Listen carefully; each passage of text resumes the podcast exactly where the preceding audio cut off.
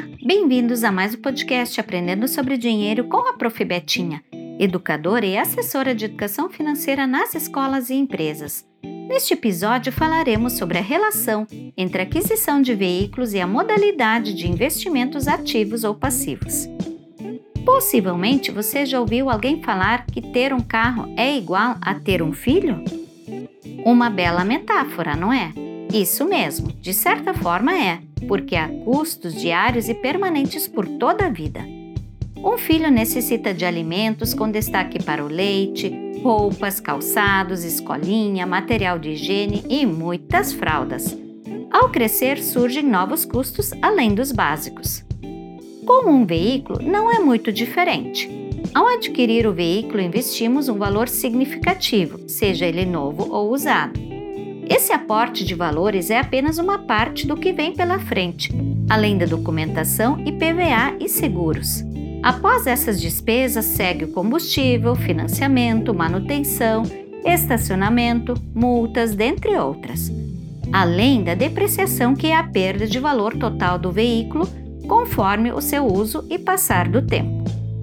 Sempre ao adquirir um veículo, devemos ter consciência de todos esses gastos e não olhar apenas se a parcela vai caber no bolso ou não. Ao planejar a aquisição ou substituição de um veículo, seja ele novo ou usado, é interessante analisar algumas situações. Situação 1. Se não possuir o valor total, será necessário utilizar um produto financeiro, como financiamento ou consórcio, para realizar a compra. Essas são possibilidades que podem ser conhecidas antes de tomar a decisão final.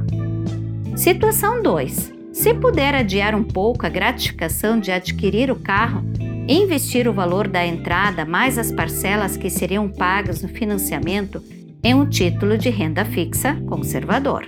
Você acumulará um bom valor e, se for paciente o suficiente, alcançará o valor total e poderá comprar à vista, economizando muito dinheiro. Agora surge a dúvida: será que esse veículo é um investimento ativo ou passivo? Isso dependerá de como ele será utilizado, porém, antes de analisarmos, vamos retomar um pouco o que são ativos e passivos. Um ativo valoriza com o passar do tempo e ou gera renda, ou seja, faz entrar dinheiro no seu bolso. Um passivo desvaloriza com o passar do tempo e ou gera custos, ou seja, faz sair dinheiro do seu bolso.